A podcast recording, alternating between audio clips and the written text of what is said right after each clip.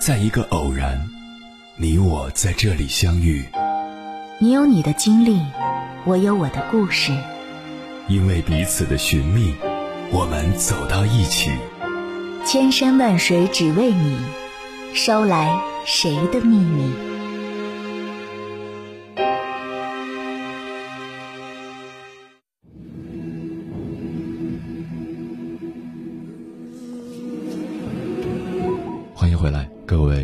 行者，这里是正在直播的中国交通广播，千山万水只为你，深夜不孤单。我是迎波，绰号鸭先生。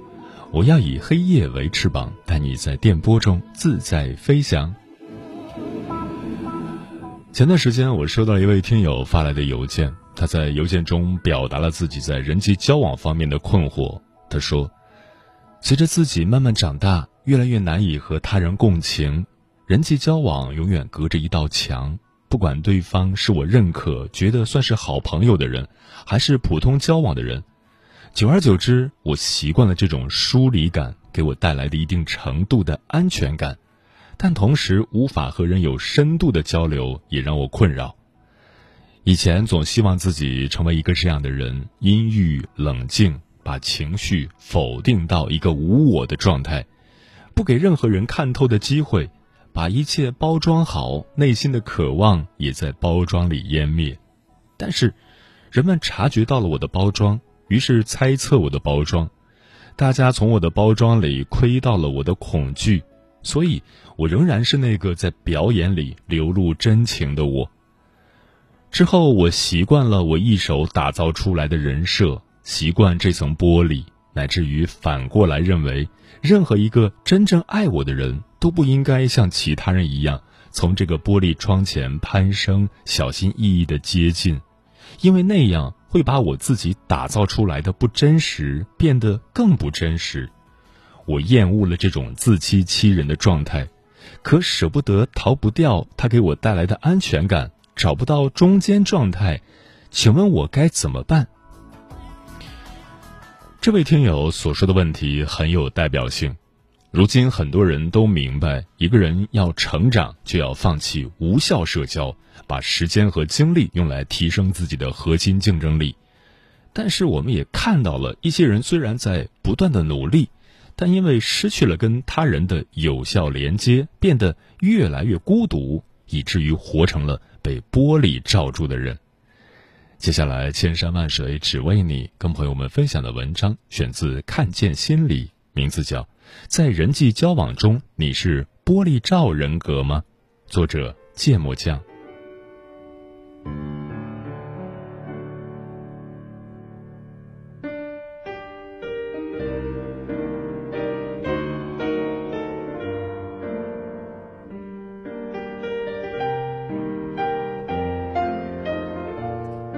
看过《奇葩说》的观众可能会对诗人辩手席瑞有所印象。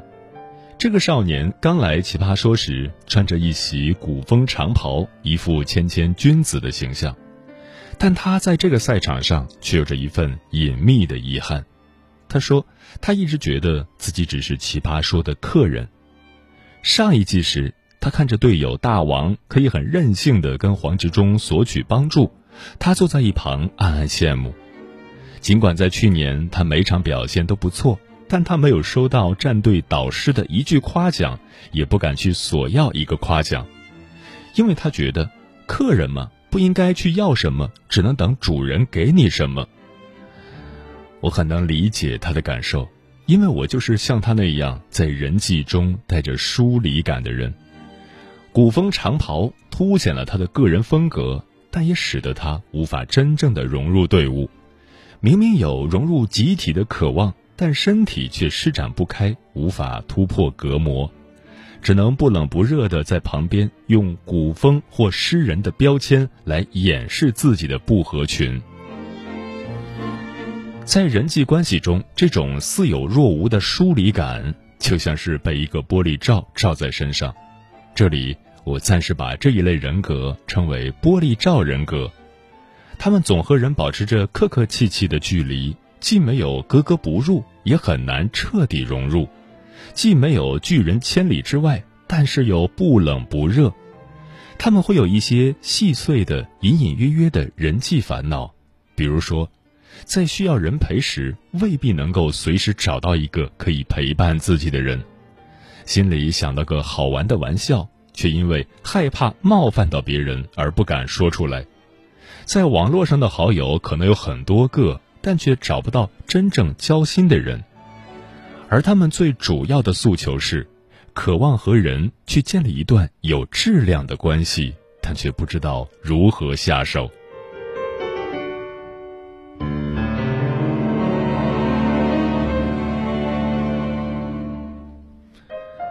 美国心理学博士盖伊·温奇说过：“拥有有意义的人际关系是过上快乐和自我实现的生活的关键。”长期的孤独则会损害我们最基本的快乐。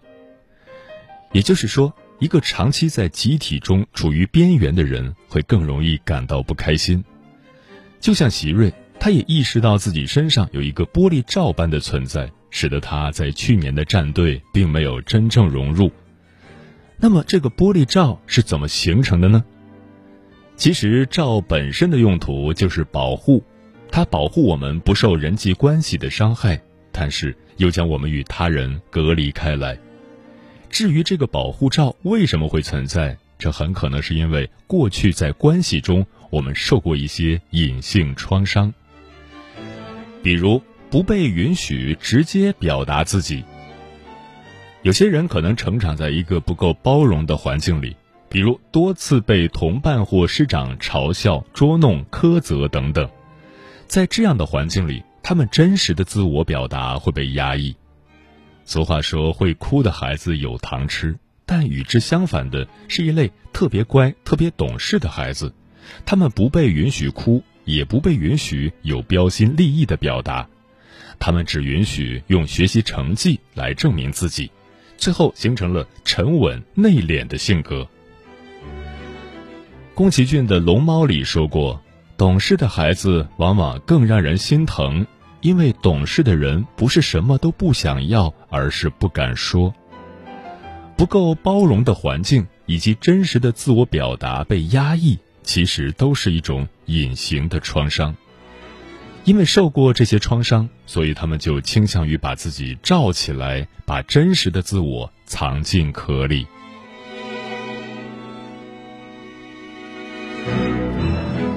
比如多次分离的经历，生活环境的搬迁、被迫的独立，或者是被抛弃的经历，都容易让一个人陷入心理上的脆弱期。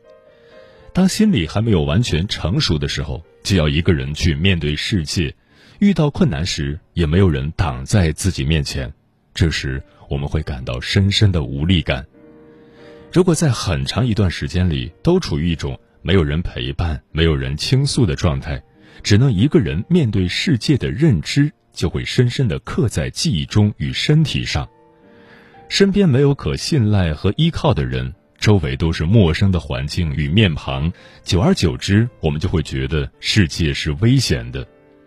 所以，每当我们进入一个新环境时，还保持着和幼时同样的信念，不敢主动融入。再比如，依赖虚拟社交，缺少真实的陪伴。在网络科技迅速发达起来的今天，很多宅男宅女都是靠网络连线打发时间，这也是他们寻求归属感的一种补偿。可是，在这个过程中，他们没法真正学习到怎样与人建立正常的、有质量的关系。当被迫离开网络世界时，自己就会感受到一种巨大的空虚与寂寞感，不知道该怎么打开心门与现实中的人有效沟通，也不知道该如何去面对真正的独处。由于上述的种种原因，这层玻璃罩也是一种心理防御，因为在过去有过被忽视、被拒绝的经历。这些点点滴滴、细微的伤害累积起来，就形成了一种对人际交往的失望感。如果鼓起勇气去索取、去表达需求，到最后发现自己依旧落单、依旧不被看见，那么受的伤可能会更大。所以他们情愿选择陶醉在自己的世界里，不让自己走出去，也不让别人走进来。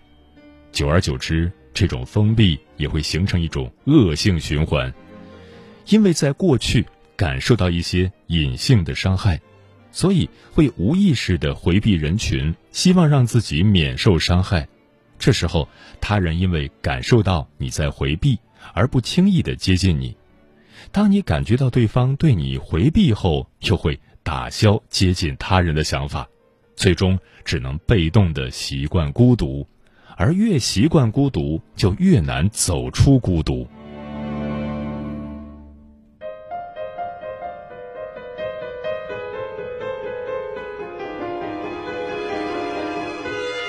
那么，陷入孤独的后果是什么？长期陷在孤独里，以及对孤独状态的不接纳，会影响人的身体健康。众多心理学研究成果显示，当人们的孤独程度越高，孤独持续的时间越长，除了会造成情绪上的痛苦，还会加重抑郁倾向、自杀倾向、睡眠障碍等。与此同时，还可能出现自我意识的不健康发展，贬低他人以维护自我价值的存在，贬低自己。这样的话，自己陷入孤独就是合理的了。内心对他人怀有过多的敌意。认为他人不喜欢甚至讨厌自己。除此之外，孤独患者还会陷入其他的困境，比如对爱情产生极端化的需求。一开始，他们可能会为了缓解孤独而把所有的寄托都放在爱情里，因为爱情能够给人提供很多的亲密感。但是，当发现爱情也无法满足对关系的所有需要时，比如性、物质、照顾者、人生导师、好友时，他们就会陷入对爱情本身的怀疑，进而产生痛苦。而另一方面，因为无法合理的处理关系，又因为害怕回到孤独时的痛苦，在亲密关系中，他们可能会抓得太紧，无法接受分离，这就可能导致一开始对爱情抱有很高的期待。而后又产生失望，最后对亲密关系也失去了信心。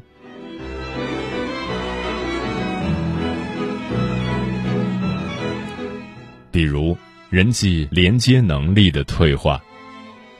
盖伊温奇在《情绪急救》一书中提到，孤独会为一个人带来人际连接能力的退化，包括社交与沟通技巧，从别人的角度看待事物的能力。同情和理解别人感受的能力等等。如果不经常和他人相处，那么这些人际连接能力会逐渐退化。在一些不得不参与的社交场合中，就会发现自己很难使用这些能力，而这又会给自己带来负面感受，陷入更深的孤独，导致恶性循环。再比如，陷入虚无或抑郁。人类的基本需要之一，就是要感受到被他人接受，而缺少建立支持性的关系，会让人产生一种不被一个群体甚至一个地域所接纳的感受。如果归属感长期没有得到满足，会让自己产生我不属于任何地方的感觉，同时也觉得没有人会真正在意自己。继而可能会产生悲伤、抑郁的情绪，或者陷入无助和虚无的状态之中。到最后，他们会认为人生而孤独，在关系中的努力都是徒劳的。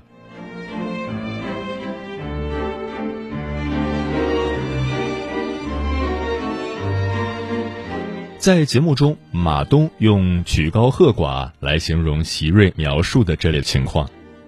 曲高和寡指言论或作品不够通俗，能了解的人很少，也指知音难求。仔细留心，我们也会发现，生活中曲高和寡的人也有不少。他们不积极社交，只沉浸在自己小众的爱好里，总是深夜才发一些常人不容易理解的朋友圈，但并没有收到太多回应。很显然，这是一种自我包裹。马斯洛需求层次理论里提到，归属和爱是人类的基本需要，不管是曲高和寡还是知音难求，其本质都是缺乏归属感。而归属感还是要回到人群里去寻找。席瑞也感慨自己学了很多演讲和辩论的技巧，但唯独没有学会如何与人对话。于是他决定在今年改变这一点。他想脱去诗人的长袍和标签，向大家展示一个可爱的自己。当然，在很多时候，改变并不是我们人生中的必然。但如果你也像席瑞一样做好了改变自己的准备，那希望下列这些小方法可以帮助到你：一、警惕自我封闭的想法。长期处在缺乏社交练习的环境，会让你对社交产生消极的判断，并且在进行社交活动时总是过分谨慎，继而回避社交。比如在聚会中只敢跟相熟的几个人交谈，但第二天回想时又觉得跟新朋友聊聊好像也不是件坏事。再有想法想分享时，内心却对自己说：“应该不会有人想听吧。”于是变得沉默，这些自我封闭的想法会让你形成一种人际上的恶性循环。虽然我们没法完全杜绝这些自我封闭的想法，但是我们可以在觉察到这些想法后，尽量不要被这些想法牵着走，而是勇敢地踏出第一步。因为社交技能也是需要反复练习的。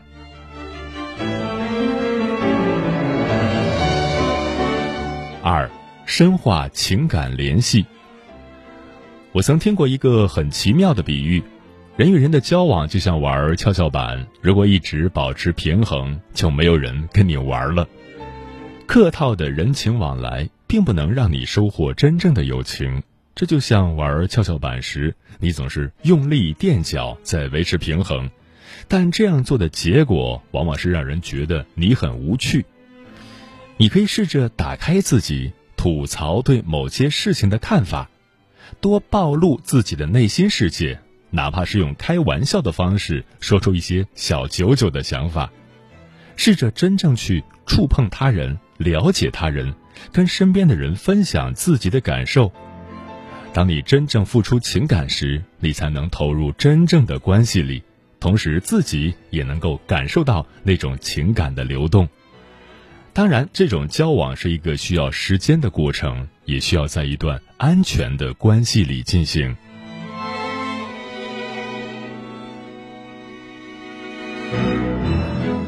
三，试着养一只宠物。可能你还没有准备好要扩大你的社交圈子，或者是现有的工作环境里没有较多社交的机会。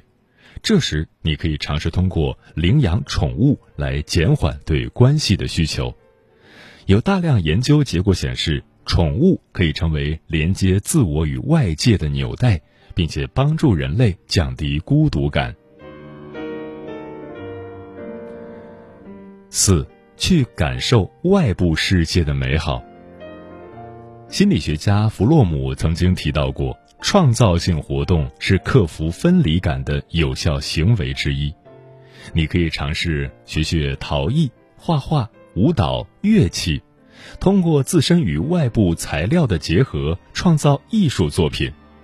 也可以花心思装点自己的住所，或者是固定一个时间去到你所在城市的电影院、花园或图书馆参加活动，让自己在环境中有一个固定的。可以停留的，并且能够让你创造回忆的空间，与自己所在的环境产生连接，可以提升生活中的归属感，也能够提升内在自我与外部世界的结合感，让自己从与世界的疏离中感受到意义。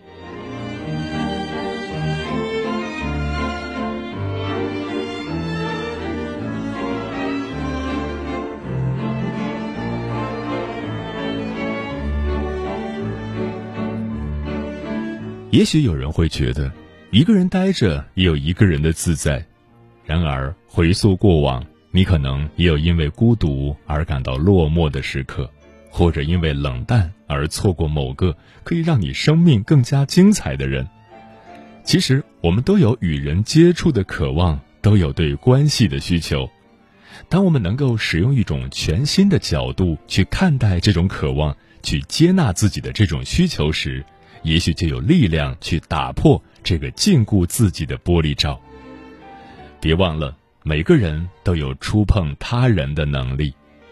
希望你能享受独处的自由，也希望你能去与更多人碰撞，并从中收获到奇妙的体验。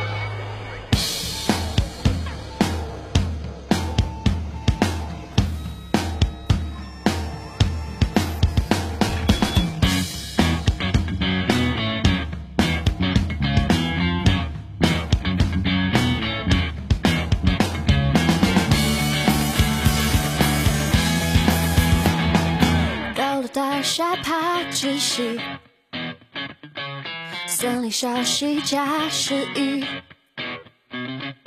到底搞什么飞机？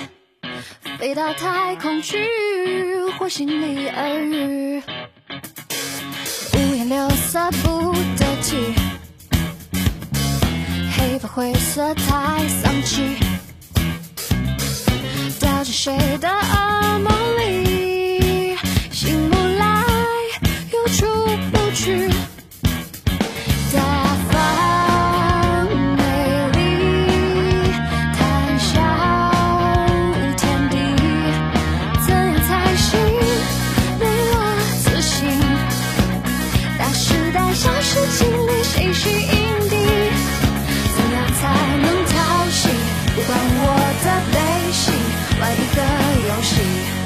认真的人就出去，我还不够讨喜，不能让他们满意，去人世间里。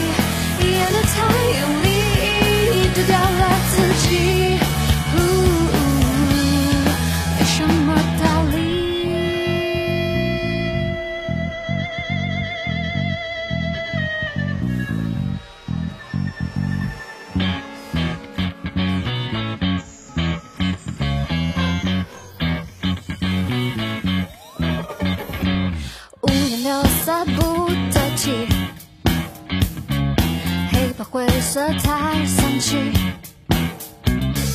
掉进谁的噩梦里？